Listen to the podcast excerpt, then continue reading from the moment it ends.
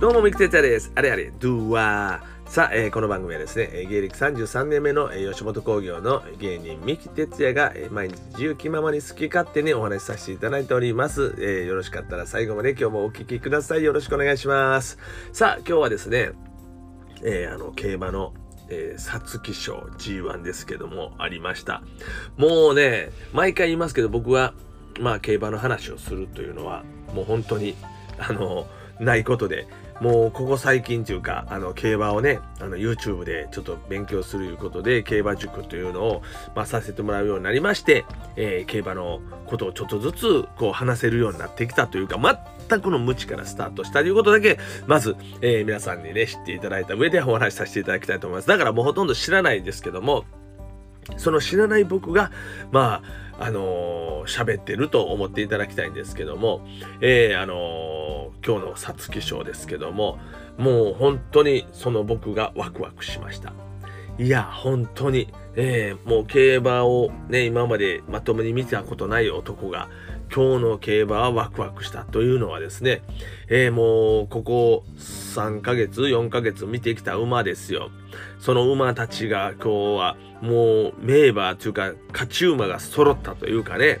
ええあの、皐月賞。これはすごいわ。ええまず、京成杯の優勝したグラティアス。それから、きさらぎ賞の、ええ勝ち馬のラーゴム。これもすごかったよ。共同通信杯で勝ったエフフォーリア。そして、やお弥生賞で勝ったタイトルホルダー。そして、スプリングスプレステークスで勝ってました。ビッグティファルス。もうこの辺の馬がまずバーンもうね買ってきたもう言うたら地方予選をもう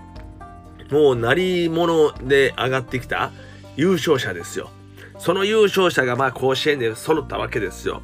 でその中からまあまた選ぶということなんですけども全部今日出てきたのが、まあ、16頭。ね16頭です。もうほとんどもうね、見たことある名前ばっかり。もうね、今までこの数ヶ月の間、僕も毎週競馬をやらせていただいて、その時に、まあ、インパクトを残してくれた、爪痕を残してくれた馬ばかりでございます。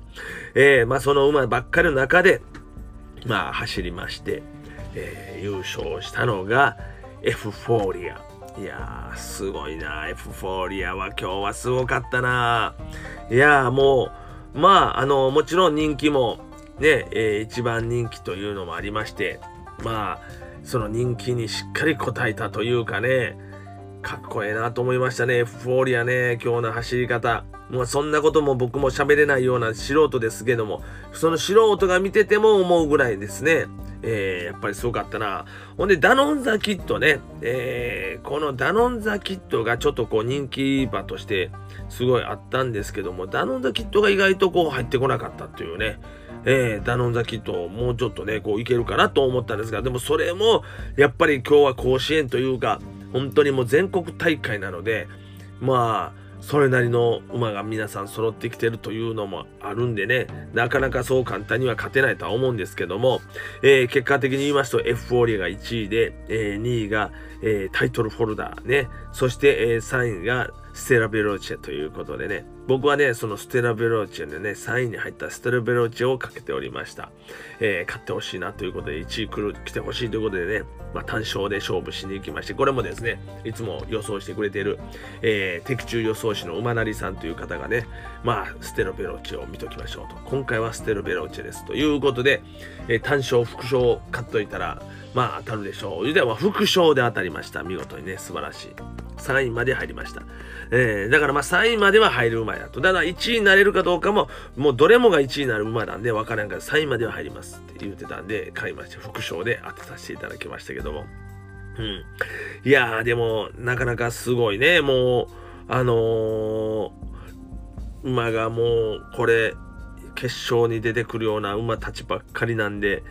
いやー、なんかこう、ワクワクしたっていうのは、これね、競馬知らない人が聞いたらもう何の話かわからんというね、僕も、えー、あの、競馬知らない頃ね、この話聞かされても何のこっちゃねんってなるけども、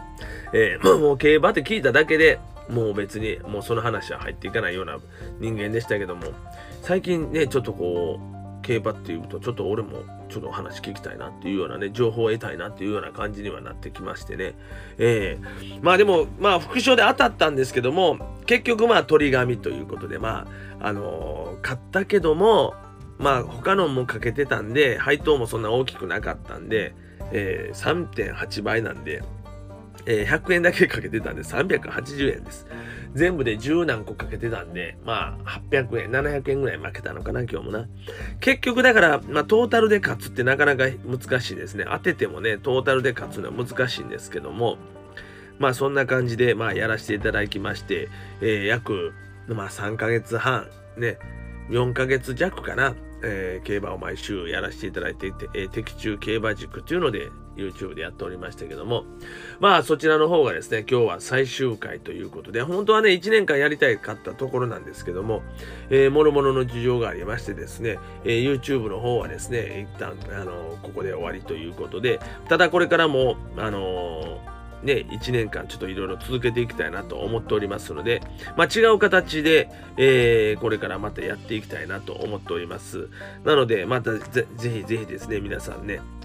まあ、競馬の話を僕もまたすると思います。この1年間はね。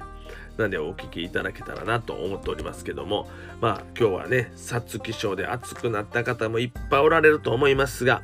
えー、もうとにかく今日買ったのが、えー、7番の馬でエフフォーリアというこのエフフォーリアはとにかくこれからもすごく注目が、えー、高くなって、えー、もしかしたら年末のでこう最後の方の G1 が重なるところでフフォーリアエフフォーリアエフフォーリアも多分エフフォーリアってなるんではないかなとも僕は勝手に思っておりますんで、これからエフフォーリアをすごく、えー、注目したいと思っておりますね。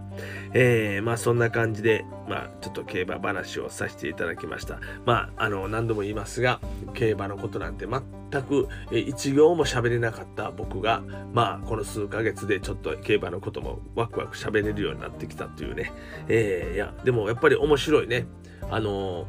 あの、あんまりその掛け事的に考えると、ちょっとこう、ね、あの、僕はあんまり、あの、掛け事、ギャンブルをしないタイプなんですけども、でも、あの、本当に勝った負けたのゲーム感覚的な、ね、あの、感じでいくとめちゃくちゃ楽しいなというね。まあ本当はがっつり勝ったら嬉しいんですけども、でもまあがっつり勝つことはがっつり負ける時も来て、まあだんだん泥沼にはまっていくんだろうなっていう自分の性格上分かってるんで、それをしないようにしたいということで、えー、あの、もうゲーム感覚で、まあずっとやらせていただいておりますが、まあそんな感じで、えー、あのね、今日は皐月賞、本当にすごかったですね。えー、まあこれからもまた楽しくね、競馬を見ていきたいと思いますんで、皆さんどうぞよろしくお願いいたします。はい、というわけでして、えー、また、えー、明日もよろしくです。それではね、バイニュー Thank you.